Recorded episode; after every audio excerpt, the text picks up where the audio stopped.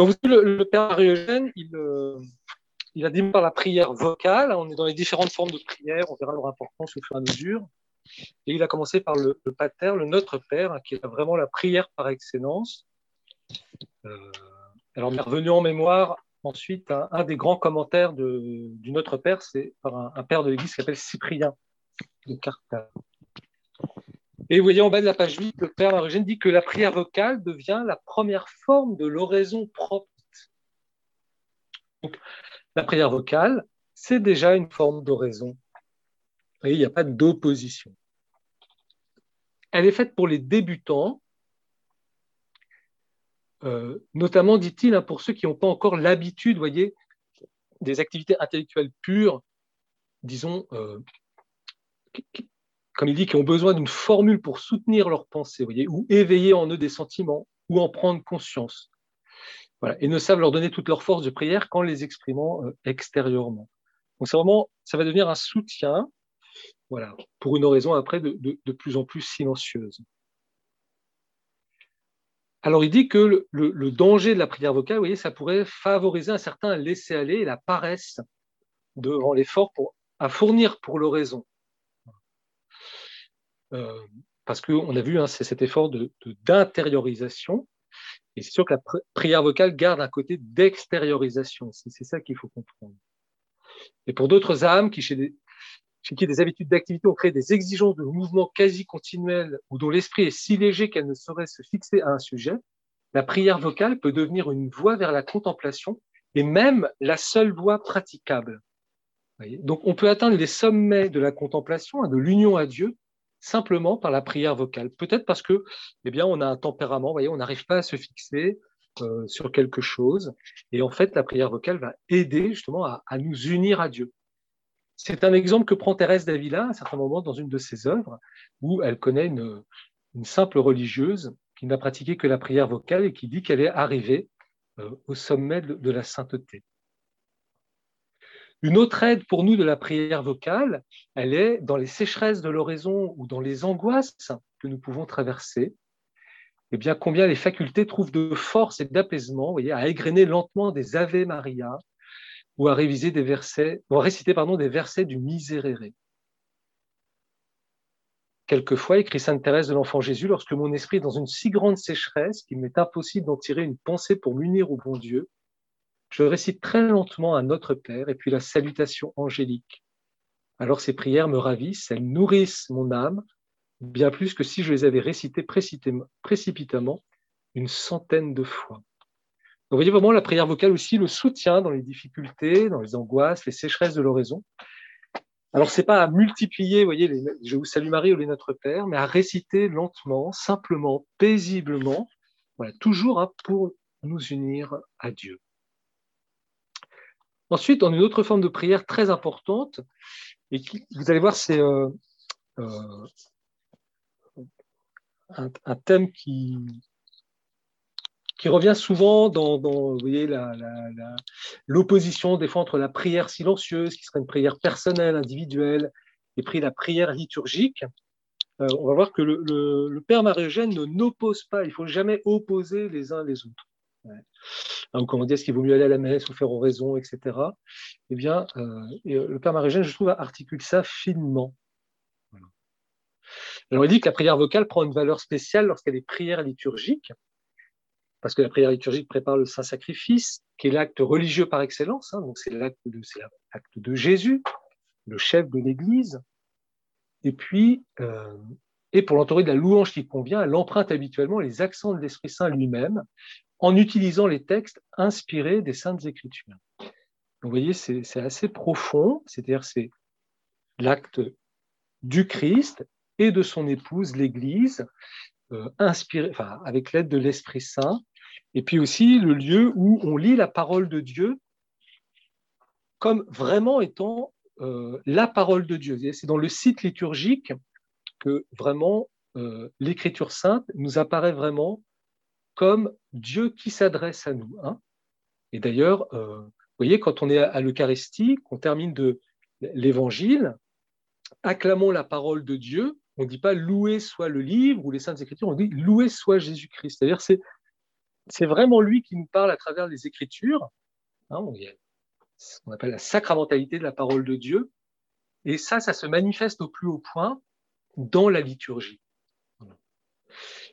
Ces fonctions augustes et la qualité de ces accents suffiraient à assurer à la prière liturgique une dignité, une efficacité particulière. En fait, euh, si l'on reprend euh, le Concile Vatican II, vous savez que la première constitution est sur la Sainte Liturgie, et au, numéro 7, qui est un, numéro très important, euh, le Concile nous dit que la, toute célébration liturgique, en tant qu'œuvre du Christ prêtre, voyez, ah, ce que, ce que le Père Eugène quand il dit la prière liturgique prépare le saint sacrifice, donc en tant qu'œuvre du Christ prêtre et de son corps qui est l'Église, et l'action sacrée par excellence, dont nulle autre action de l'Église n'égale l'efficacité au même titre et au même degré. Voilà. Pourquoi? Parce que la prière liturgique, c'est la prière du Christ et de son épouse qui est l'Église, et il n'y a pas de, de, de, prière plus éminente. Voyez et c'est ce qu'il dit là d'une certaine manière. Sa dignité hein, et son efficacité sont incomparablement accrues par le fait qu'elle est la prière officielle de l'Église, la prière du sacerdoce du Christ dans l'Église. Vous voyez, donc ça, ça anticipe bien ce que dira euh, le Concile Vatican II. C'est avec ce sacerdoce que le baptême a déposé en nos âmes que nous y participons. Hein, participation active dans ce numéro 14. Donc, vous voyez la, la, la grandeur de la prière liturgique Jean-Paul II disait qu'elle est l'épiphanie de l'Église. Et puis, le Père Marogène ajoute quelque chose, un trait, vous voyez, la prière liturgique, par la beauté dont elle recouvre les rites sacrés, par la vie dont elle les anime, par la puissance de la grâce qu'elle en fait jaillir, hein, il n'y a pas de, plus, euh, de, plus, grande efficacité, entre guillemets, que, la prière liturgique, excelle à faire prier les foules et à leur rendre sensibles les mystères qu'elle célèbre vous voyez la, beauté de la célébration liturgique, une beauté sobre, hein, mais euh, euh, voilà, je trouve que c'est un point euh, important. Et on ne se rend pas compte à quel point nous bénéficions, et c'est pour tout le monde, vous voyez, tous ceux qui vont qui célèbrent une liturgie, la liturgie dans l'Église, eh bien, que l'encens, les couleurs, les bougies, les lumières, etc., les gestes, les attitudes, eh bien, dégagent une certaine beauté que cette beauté nous manifeste, et nous rend sensibles et le mystère que nous accomplissons à ce moment-là. Elle fournit à la prière individuelle les textes les plus savoureux qui soient et la dispose très heureusement à entrer dans les profondeurs de la contemplation. Elle est une reine qui trône dans la beauté, respectée et aimée de tous. Donc, vous voyez, notre, notre oraison va se nourrir. Vous voyez, il n'y a pas d'opposition entre la prière liturgique et la prière individuelle, l'oraison, au contraire, voyez, ça, ça, se, ça correspond, voyez, et on pourrait même dire que l'oraison s'enracine dans la vie liturgique. Alors, le Père marie ne, ne, ne, le fait pas, mais euh, euh, euh, on pourrait voir à travers les saints du Carmel, même s'ils en parlent peu, à, quel point la, la prière liturgique, hein, la, la, prière de l'Église et de, son, et de sa tête, qui est le Christ, les a nourris profondément. On pourrait voir ça chez Thérèse d'Avila, ou, en particulier c'est Sainte Thérèse de l'Enfant Jésus. Bien sûr, hein, la sainte, donc c'est Thérèse d'Avila, veut que la prière liturgique, comme toute autre prière vocale, soit vivifiée par la prière intérieure. Hein, comprenons la foi. Si les gestes extérieurs qu'elle impose, l'art qu'elle cultive, l'attention soutenue qu'elle demande gênaient et surtout détruisaient le recueillement qu'elle veut servir, les sentiments qu'elle veut nourrir, le souffle intérieur qu'elle veut exprimer, elle ne serait plus qu'un écrin, très beau peut-être, mais, sans diamant, un corps à la beauté duquel on aurait sacrifié l'âme et la vie, un hommage extérieur que Dieu ne saurait agréer suivant la parole de l'Écriture.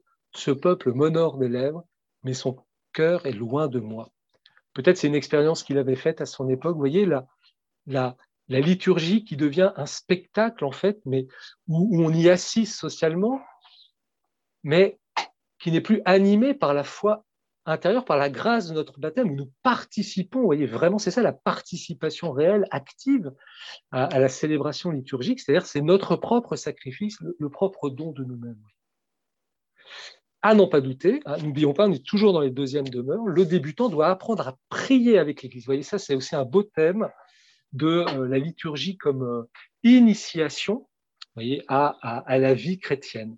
Voilà. Et d'une certaine manière, toute notre vie liturgique, toute, notre année liturgique est comme une initiation à ce mystère pascal où nous passons sans cesse de la mort à la vie. Et c'est l'Église qui nous enseigne cela. Donc, apprendre à prier avec l'Église, à goûter la beauté discrète et majestueuse des cérémonies, à pénétrer leur symbolisme, à savourer longuement les textes liturgiques. Mais le débutant doit surtout chercher dans la prière liturgique les mouvements de l'âme du Christ dans l'Église, y écouter les gémissements de l'esprit d'amour et apprendre ainsi à l'école du Christ Jésus notre Maître ce que doit être chaque jour sa prière intime et silencieuse. Donc, vous voyez, hein, c'est dans la prière liturgique que nous allons euh, approfondir notre vie d'oraison. Et notre vie d'oraison va nous permettre d'approfondir aussi cette prière liturgique. Vous voyez, pas d'opposition euh, stérile, pas de choix de l'un ou de l'autre, mais toujours l'un et l'autre. Voilà. Puis le Père Marie-Eugène passe à la lecture méditée, euh, qui est une autre forme de prière. Euh, bien que ce soit l'oraison hein, que, nous devons enseigner, hein, voilà, dans Je voir Dieu, qui, qui, lui tient à cœur, peut-être dès maintenant, ce débutant est-il saisi par une grâce douce et puissante à laquelle nous pouvons le livrer, car dès lors tout lui est simple, sinon facile en ce commerce d'amitié. Mais s'il est sans appui surnaturel senti, comment pourrions-nous le lancer seul en ce commerce intime avec Dieu, si simple en sa définition, mais pratiquement si complexe hein? On a vu, hein, je pense que l'oraison n'est pas, est pas si simple, on ne s'y lance pas comme ça. Certes, son amour pour Dieu est bien vivant, mais les facultés sont bien inhabiles à s'activer seules sur des sujets élevés et souvent mal connus. Voilà. Elles ne sont point suffisamment nourries de doctrine, et le seraient-elles, elles ne peuvent tenir pendant un temps assez long en pieuse considération auprès du Maître. Donc, vous voyez, soutenir notre attention, et puis euh, nourri par ce que notre intelligence est remplie de, la foi, de ce que nous apprenons, etc., ben, des fois c'est faible encore chez les débutants. Et donc, eh ben, on risque de tomber dans des rêveries vagues ou dans l'impuissance. Et puis, ben, la bonne volonté risque de sombrer dans le découragement. Alors voilà un, autre moyen que suggère Sainte Thérèse, c'est la lecture méditée. Parlons des âmes qui ne peuvent discourir dans l'oraison, Sainte Thérèse écrit la lecture, si courte soit-elle, est d'un très grand secours pour arriver à se recueillir. Elle est même nécessaire pour remplacer l'oraison mentale qu'elles ne peuvent faire. Si le maître qui les guide les oblige à demeurer longtemps à l'oraison sans ce secours, elles ne pourront y persévérer longtemps. Alors on raconte hein, que Sainte Thérèse disait qu'elle venait toujours à l'oraison avec ce qu'elle appelle son bouclier, c'est-à-dire en fait euh, les saintes écritures. Alors après, avec l'habitude, parfois, elle n'avait pas besoin de l'ouvrir, mais des fois, bah, elle se replongeait, elle lisait un passage de l'Évangile. Vous allez voir ce qui est très intéressant, je trouve, ce que dit le Père Marie Une simple lecture ne serait pas une lecture méditée. Voyez? Il suffit pas simplement de lire un verset de l'Évangile et puis après d'aller dans l'oraison il faut que cette lecture méditée soit interrompue pour réfléchir devant Dieu, pour lui exprimer des sentiments, pour s'entretenir avec lui. C'est-à-dire, voyez, pour qu'elle devienne un, acte de ma part, que je ne lise pas simplement, mais que je fasse mienne cette lecture, que j'interroge le Seigneur à travers ce que je lis, ou que je lui pose des questions, que je lui pose des questions, ou que ça fasse naître en moi des relations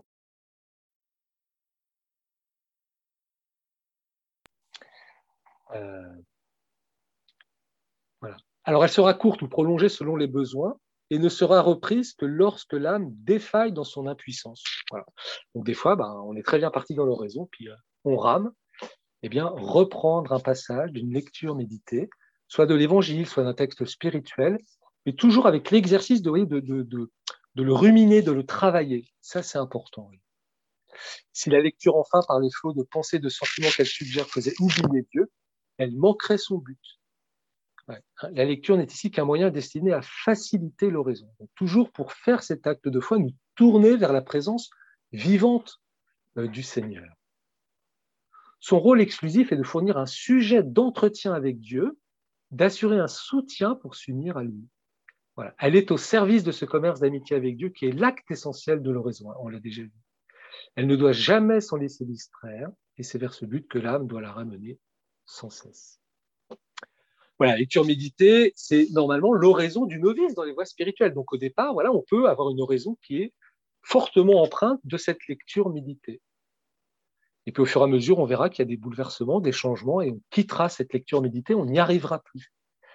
Mais quand on sera même très avancé dans les voies de l'oraison, ben, le contemplatif, voyez, il reviendra aux heures de fatigue physique ou morale pour soutenir ou reposer ses facultés, ou encore pour les arracher aux préoccupations trop vives ou obsédantes qui empêchent le recueillement. Bah, des fois, on a un très vieux souci. On peut avoir un enfant qui est malade, on peut avoir une difficulté au travail avec un collègue, on peut avoir euh, voilà, quelqu'un la membre de la famille qui est malade, et, ça va être difficile de faire cette oraison silencieuse. Ben, N'ayons pas peur de prendre une lecture et puis voilà, de lire tranquillement, de s'arrêter, de méditer, toujours en cherchant la présence du Seigneur, et ça aide à et c'est une véritable oraison. La lecture est en effet un appui trop ferme et un, bouclier trop précieux pour le débutant, pour qu'on ait le droit de l'en priver, par crainte que parfois il ne sache pas s'en servir ou en use mal. C'est pas grave, voyez, l'oraison c'est un art, c'est pas une science. Alors, euh, eh bien, on va, on va taper à droite, à gauche, etc. Et avec l'aide du, Seigneur, on, apprendra à mieux se connaître, à mieux connaître Dieu, et puis à, plus laisser agir la grâce et, voilà, donc n'ayons pas peur. Et puis, cette lecture méditée au départ, voyez, elle nourrit aussi notre intelligence et euh, c'est d'un grand secours en fait. Parce que la foi s'enracine dans notre intelligence et elle trouve une nourriture, un muscle, voyez, pour se dresser vers Dieu. Enfin, la dernière prière, c'est la, la méditation. Lorsque les facultés sont suffisamment exercées et nourries pour se passer d'un soutien, l'âme peut aborder l'oraison en sa forme la plus traditionnelle, qui est la méditation. C'est celle que pratiquaient les pères de Saint-Sulpice au séminaire, euh, qui, a été, pratiquée pendant des siècles hein, et qui a formé des prêtres, des générations de prêtres, hein, après le concile de Trente. Euh, voilà. Donc c'est cette prière de ce qu'on appelle la méditation, qui consiste à faire sur un sujet choisi d'avance des réflexions ou considérations pour créer en soi-même une conviction féconde ou résolution. Alors, on y est peut-être moins sensible aujourd'hui, parce qu'on verra que le père marie dit qu'on est des tempéraments plus intuitifs, moins, moins spéculatifs. Voilà. Mais vous voyez, c'est un effort hein, qui demande de réfléchir, de considérer, et puis de tirer une conviction, voyez, donc une résolution pour s'engager dans quelque chose. Alors, elle peut être guidée par diverses méthodes, mais qui comportent tout un prélude de présence de Dieu et d'humilité, corps de la méditation dans lequel se crée par la réflexion les convictions, une conclusion enfin où s'expriment les sentiments, les demandes et se précisent les résolutions. Donc vous voyez, c'est extrêmement construit, c'est extrêmement précis. Euh, bon, voilà ce que dit le père Marogène. Hein. Pour nos esprits modernes, plus intuitifs pardon, que discursifs, pas spéculatifs, hein, plus avides de vivant et de concret que de longs raisonnements, ces méthodes et ces livres de méditation ont vieilli en peu de temps.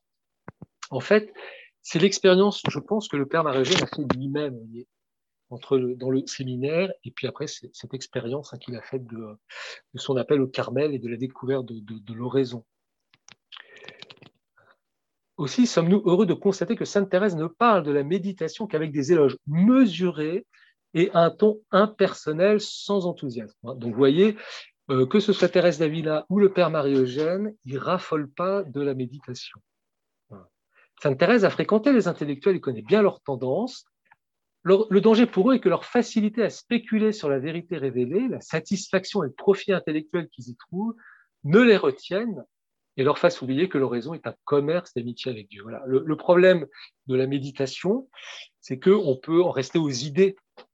Alors elles peuvent être très belles, on a toujours des très belles idées, des très grandes idées, de très puissantes idées que personne n'a eu avant nous. Le problème, c'est que l'idée, c'est pas Dieu et qu'elle reste toujours euh, à la mesure de, nos cerveaux, si vous voulez, de, notre finitude. Et voilà, c'est le danger euh, qui pourrait guetter certains, vous voyez, alors que, bah oui, l'oraison, ce commerce d'amitié avec Dieu, cette rencontre avec Dieu, eh bien, Dieu est toujours transcendant, il nous déborde de toutes parts, et on ne peut pas l'encapsuler dans une réflexion, serait-elle la plus belle euh, ou la plus profonde, voyez. Aussi, Thérèse ne, laisse, ne se lasse de répéter cette vérité à ceux qui discourent beaucoup à l'aide de l'entendement et qui savent déduire d'un sujet un grand nombre de pensées et de réflexions, euh, eh bien, si l'on veut réaliser de sérieux progrès dans sa voie et parvenir au désir que nous désirons, l'important n'est pas de penser beaucoup, mais d'aimer beaucoup. c'est une des, phrases que l'on retient souvent de Thérèse d'Avila quand elle parle de la prière, de l'oraison, hein, où elle dit voilà, l'important, ce n'est pas de penser beaucoup, mais c'est d'aimer beaucoup. Pourquoi? Parce que, je ne veux pas rentrer dans trop de détails théologiques, mais euh, sur Terre, notre volonté, hein, notre capacité d'aimer va beaucoup plus loin que notre intelligence, notre capacité à saisir Dieu. D'ailleurs, quelles que soient les douceurs que l'on trouve dans la méditation, on ne doit pas se faire illusion sur leurs valeurs. Elles sont malgré tout comme une eau qui coule sur la terre. On ne la goûte pas à la source même. C'est un peu ce que j'essaie de vous dire. Elle rencontre forcément de la fange sur sa route. Elle n'est plus aussi pure ni aussi limpide. Pardon. Le nom d'eau vive ne convient donc pas, selon moi, à cette oraison que l'on fait lorsqu'on discourt à l'aide de l'entendement. Voilà. On ne peut pas dire que euh, ce soit comment dire, une, une, apologie de la méditation. Cette méditation, qui est un bon commencement, ne satisfait pas cependant Sainte Thérèse. S'il fallait résumer les griefs, ou plutôt les craintes de la Sainte à ce sujet, nous dirions qu'elle craint que la méditation ne retienne les âmes dans l'activité intellectuelle propre et ne les oriente pas suffisamment vers Dieu, la source d'eau vive. Mais la Sainte a-t-elle un mode d'oraison à conseiller aux débutants?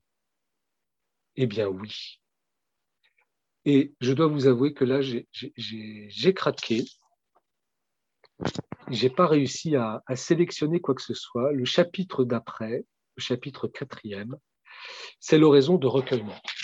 Parce qu'en fait, je pense que c'est un chapitre très important vous allez voir euh, se concentre beaucoup de choses que nous, que nous avons déjà vues, notamment à la base de départ dans la première partie, sur Jésus, sur l'oraison, sur la 16, etc. Et euh, bon, je vous propose, si vous êtes si vous n'êtes pas trop fatigué malgré le retard, que nous commencions.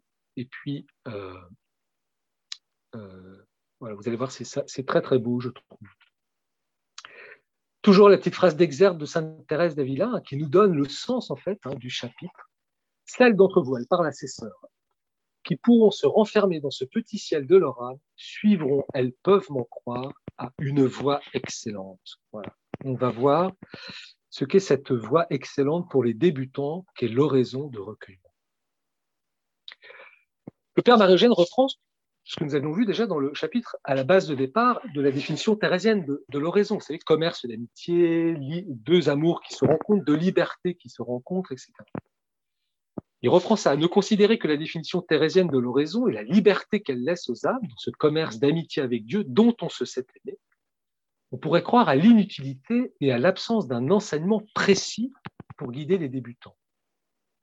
Une étude attentive du chemin de la perfection, donc est un, un recueil euh, de Thérèse d'Avila, qui est un très très beau livre, Le chemin de la perfection, où elle, écrit pour ses sœurs, voilà, où il y a, elle revient sur l'oraison, elle revient aussi sur l'humilité, sur le vœu d'humilité, elle revient aussi, c'est là où elle fait son commentaire sur le Notre Père, euh, je vous le conseille, et où elle parle aussi euh, de la charité fraternelle. C'est vraiment, ça se lit très facilement, le chemin de la perfection, et c'est vraiment un très beau texte et du chapitre unique des deuxièmes demeures ne nous laisse plus aucun doute à ce sujet. Sainte Thérèse expose une méthode d'oraison qu'elle a toujours usée et qu'elle recommande chaleureusement. Donc, malgré les deux libertés que sont celles de l'homme et de Dieu dans la rencontre de l'oraison, cette amitié, il y a quand même euh, une méthode, il y a quand même une voie à suivre, et on va le faire avec Thérèse. Que le Seigneur daigne apprendre cette manière de prier à celles d'entre vous qui l'ignorent. Pour moi, j'avoue que je n'ai jamais su ce que c'était de réciter avec satisfaction jusqu'au jour où le Seigneur me l'a enseigné. C'est parce que l'habitude de ce recueillement intime m'a procuré les plus grands profits que je me suis tant étendu sur ce point. Cette manière de prier, hein, eh bien, c'est l'oraison de recueillement. À n'en pas douter, dit le Père Marie-Eugène, c'est le mode, c'est ce que Thérèse d'Avila désire nous voir adopter. Alors le père Marogène va commencer à décrire cette oraison de recueillement. voilà, c'est une méthode, mais comme il dit, n'attendons pas de Thérèse un traité didactique. Vous voyez, ce n'est pas une recette, ce n'est pas euh, une méthode de gymnastique, voilà, hein, euh, pas même une définition ex professo, donc, euh, qui mettrait le point définitif, mais elle va la décrire, vous voyez, c'est une expérience. Et puis, c'est dans ces descriptions imagées et précises que nous trouverons une véritable technique sur l'oraison de, recueillement. Alors, pourquoi on l'appelle oraison de recueillement? Parce que l'âme y recueille toutes ses puissances, donc les puissances de notre sensibilité, puissance de notre imagination, puissance de notre intelligence, hein, nos facultés, si vous voulez, et rentre au-dedans d'elle-même avec son Dieu la description devient plus détaillée. On dirait que l'âme, comprenant enfin que les choses de ce monde ne sont qu'un jeu, se lève au meilleur moment et s'en va. Elle ressemble encore à celui qui se réfugie dans une place forte pour n'avoir plus à redouter les attaques de l'ennemi.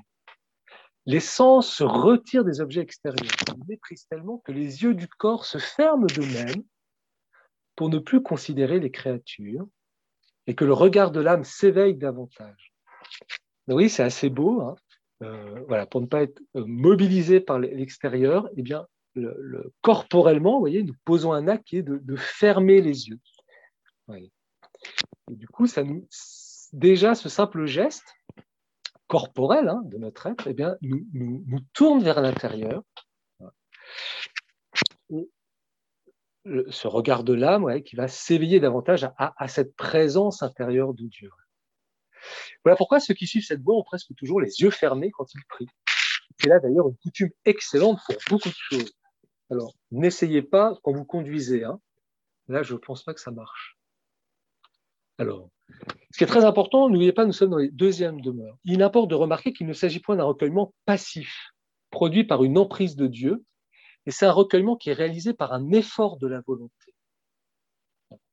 On verra plus tard que euh, des fois Dieu nous attire au centre de nous-mêmes, où il est. Là, ce recueillement demande un effort euh, soutenu, volontaire de notre part. Hein, L'oraison, comme elle dit, de recueillement dépend de notre volonté. Bien sûr, on ne peut la réaliser qu'avec l'aide de Dieu, hein, sans lequel on ne peut rien faire. Hein. Pas même avoir une bonne pensée. Je ne parle pas ici d'un silence des puissances. Ça, c'est un, le silence des puissances, c'est Dieu lui-même hein, qui, agit fortement et qui nous plonge vraiment dans, ce qu'on appelle le sommeil des puissances, c'est-à-dire il n'y a plus de gêne de, nos facultés, on n'est plus attiré vers l'extérieur, mais d'une retraite de ces puissances au-dedans de l'âme, mais retraite hein, que, nous exerçons par notre volonté le père Marogène commente hein, ce mouvement actif des puissances qui s'arrache aux choses extérieures pour se porter vers le centre de l'âme et le premier temps de l'oraison de recul. Vous voyez, s'arracher aux choses extérieures pour plonger en nous.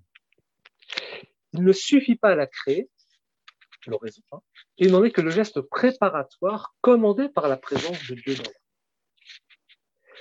Hein, pourquoi on se retire au centre de l'âme? Parce que Dieu y habite, d'une façon toute spéciale. Et ça reprend le premier chapitre, Je veux voir Dieu cette présence de grâce en nous. Hein. L'âme est le temple de la Trinité Sainte, c'est le temple préféré de Sainte Thérèse. Elle reprend bien sûr quelqu'un qui l'a devancé, hein, dont elle avait, lisait le livre, les Confessions, hein, Saint Augustin. Après avoir cherché Dieu en beaucoup d'endroits, il le trouva en dedans de lui-même. Croyez-vous qu'il importe peu à une âme qui se distrait facilement de comprendre cette vérité et de savoir qu'elle n'a pas besoin de monter au ciel pour parler à son Père éternel et trouver ses délices auprès de lui Non, elle n'a pas besoin d'élever la voix pour lui parler, car il est tellement près que si bas qu'on lui parle, il entend. À quoi bon avoir des ailes pour aller à sa recherche? Elle n'a qu'à se mettre dans la solitude et à le considérer au-dedans d'elle-même. Donc ça reprend des choses qu'on a vues, voyez, mais là, qui sont agencées dans cette technique de l'oraison de recueillement. Nous sommes le temple de Dieu. Il est plus présent à nous-mêmes que nous-mêmes. Il n'a besoin de nous que d'un regard, que, nous nous tournions vers lui. Le recueillement n'a point d'autre but que de conduire l'âme dans le temple le plus intime du Seigneur. Pénétrer par le silence en ce temple vivifié par une présence si auguste ne suffit point encore. Il ne suffit pas de s'orienter vers la présence de Dieu, il faut prendre véritablement contact avec Dieu et s'occuper avec lui, voyez, y demeurer avec lui. Du coup, l'oraison en ses débuts ne saurait être normalement qu'un commerce actif de l'âme avec Dieu. C'est-à-dire, nous devons recueillir nos sens extérieurs, ce que nous venons d'expliquer, au-dedans de nous-mêmes, et leur donner de quoi s'occuper. C'est-à-dire que voilà, on va retrouver, voyez, la, parler avec Dieu, méditer, contempler, euh, réfléchir, etc. Pourquoi? Parce que en cette période euh, où la part active revient à, nous, hein, on est encore dans la première phase hein, qu'on avait vue, du secours général de la grâce, eh bien, Sainte Thérèse craint l'oisiveté dans le, dans le recueillement. Et plusieurs fois, elle manifeste cette crainte c'est qu'en effet, tout recueillement en arrêtant l'activité des facultés produit une impression savoureuse de repos. Et la passivité naturelle de certaines âmes risque fort de comprendre cette saveur avec la paix de l'action de Dieu et de s'abandonner ainsi dans une inactivité paresseuse, à savourer une tranquillité qui n'a rien de divin. Vous voyez, l'oraison, c'est pas euh, pas la sieste, c'est pas le, repos des facultés. Vous voyez, on, se pose, on rentre en nous-mêmes et puis on, bah, on est bien, quoi. Et non, ce que l'on veut, c'est le contact, c'est la présence avec Dieu, c'est s'entretenir avec lui. Mais vous voyez, le, Père Virgin dit, voilà, c'est un passage difficile, c'est une manœuvre délicate, surtout dans les états plus élevés. Et elle dit bah, qu'on lui oppose point l'enseignement de Saint Jean de la Croix, ni de Saint Pierre d'Alcantara, qui était un saint contemporain de Thérèse, il ne contredit point le sien. Parce qu'il y a des textes de, Saint Jean de la Croix, on verra plus tard, où il dit quand on est là, eh ben, il faut être dans la passivité. Il faut justement faut arrêter l'activité des facultés et maintenir le regard de foi de Dieu qui est présent.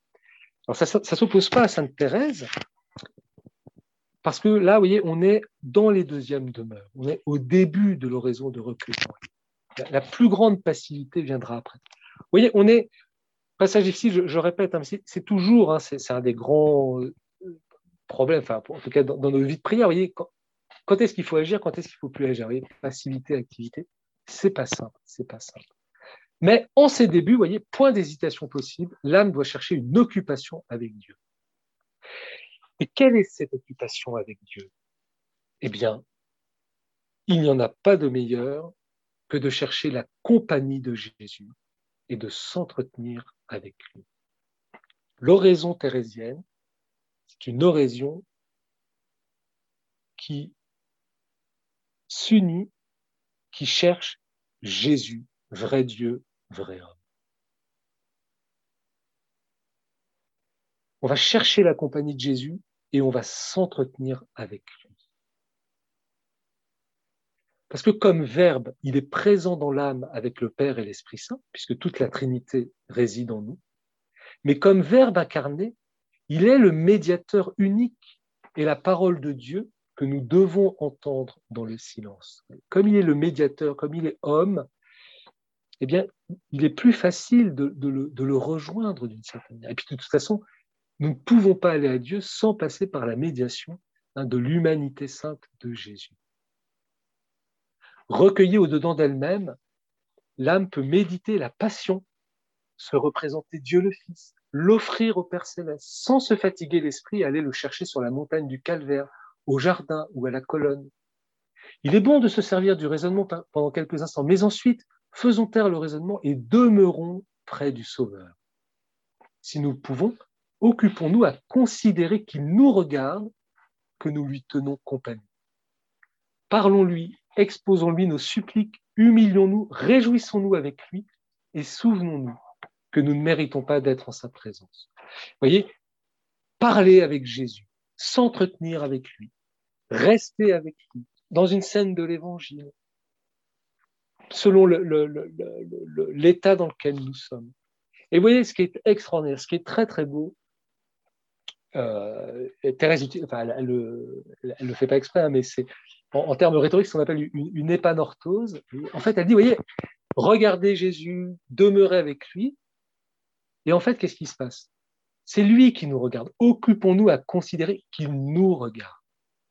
Ça, c'est très, très beau. Et à chapitre 28 ou 25, je ne me souviens jamais du chemin de la perfection, où elle dit, ben voilà, tu regardes Jésus, puis en fait, ben, c'est lui qui te regarde. Parle avec Jésus, mais en fait, c'est lui qui te parle. Et ça, c'est très, très beau. Et voilà, nous sommes à la partie essentielle de l'oraison de recueillement. La retraite des puissances de l'âme n'avait pas d'autre but que de favoriser cette intimité vivante avec le Maître divin, avec Jésus.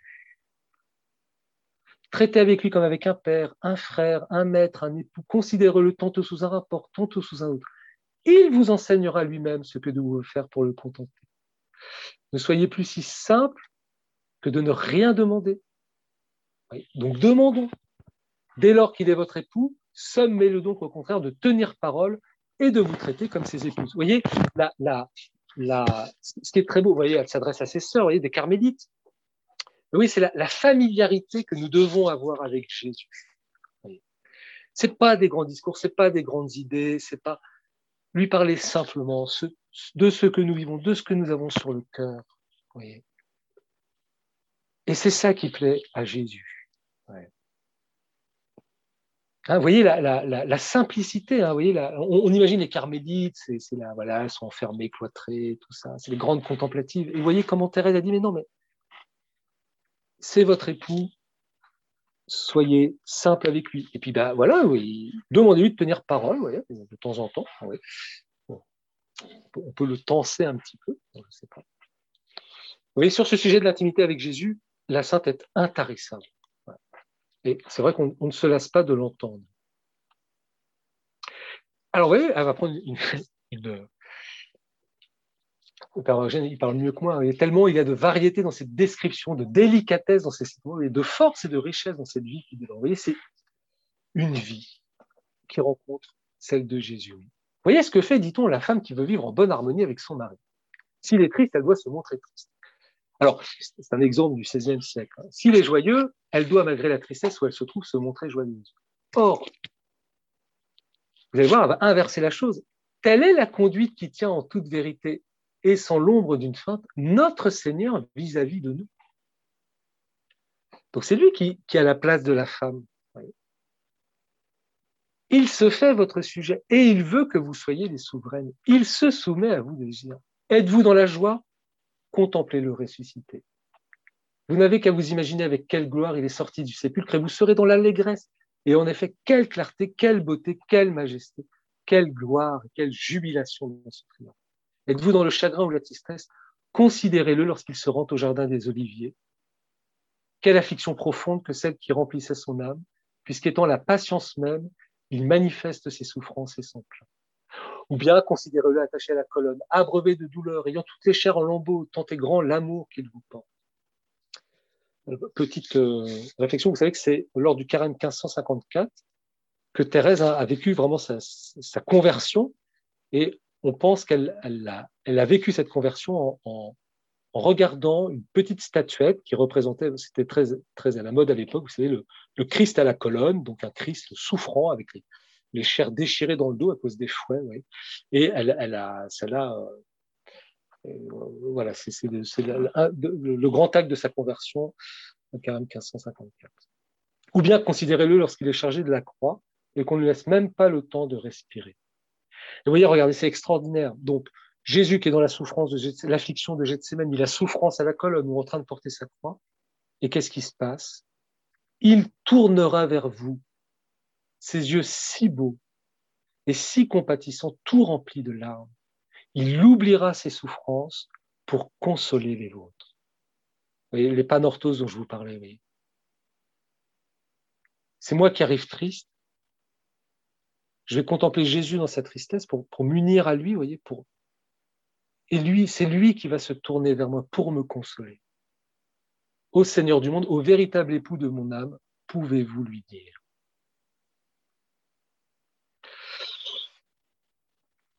Cette intimité avec Jésus, bien sûr, introduit dans la Trinité, parce que Jésus est notre médiateur. Par lui, nous sommes les fils du Père que nous pouvons appeler avec lui notre Père. Et on retrouve à la prière de notre Père, la prière vocale. Notre Père qui est aux cieux, s'écrit Thérèse, ô mon Seigneur, comme il paraît bien que vous êtes le Père d'un tel Fils, et comme votre Fils manifeste bien qu'il est le Fils d'un tel Père, soyez-en bénis à jamais. Et bien sûr, comme on est unis au Père et au Fils, eh ben, on trouve le Saint-Esprit voilà, qui en procède. Un petit peu de théologie trinitaire, mine de rien. Tenez-vous entre un tel, père, un tel fils et un tel père, conclut la Sainte, et vous trouverez forcément le Saint-Esprit, hein, donc qui est l'amour en personne. L'intimité divine réalisée pendant les heures d'oraison proprement dites doit se poursuivre dans le cours de la journée. Voilà, ça c'est très intéressant, c'est-à-dire qu'il y a le temps de l'oraison, mais ce temps de l'oraison, il doit se prolonger après, oui, pour avoir toute sa fécondité. Et comme dit Thérèse, au milieu de nos occupations, nous devons nous retirer au-dedans de nous-mêmes ne serait-ce qu'un instant, en nous rappelant seulement celui qui nous tient compagnie. Et cette pratique est extrêmement profitable. Père Marogène disait, prenez des, gorgées de Dieu pendant le jour. On change la couche de bébé, on est en train d'exposer un, truc au travail, on est en train de changer sa, roue de, voiture, on est en train de marcher, on est en train de parler, on est en train de prendre un café pour se détendre avec des amis. Bien de temps en temps, ce retour intérieur et une exclamation, Seigneur, je t'aime, sois béni à jamais, voyez, eh bien, euh, c'est extrêmement profitable, comme dit Thérèse. Sainte Thérèse, vous voyez, ne distingue que rarement dans son enseignement sur l'oraison entre le temps qui est spécialement consacré et le reste de la journée.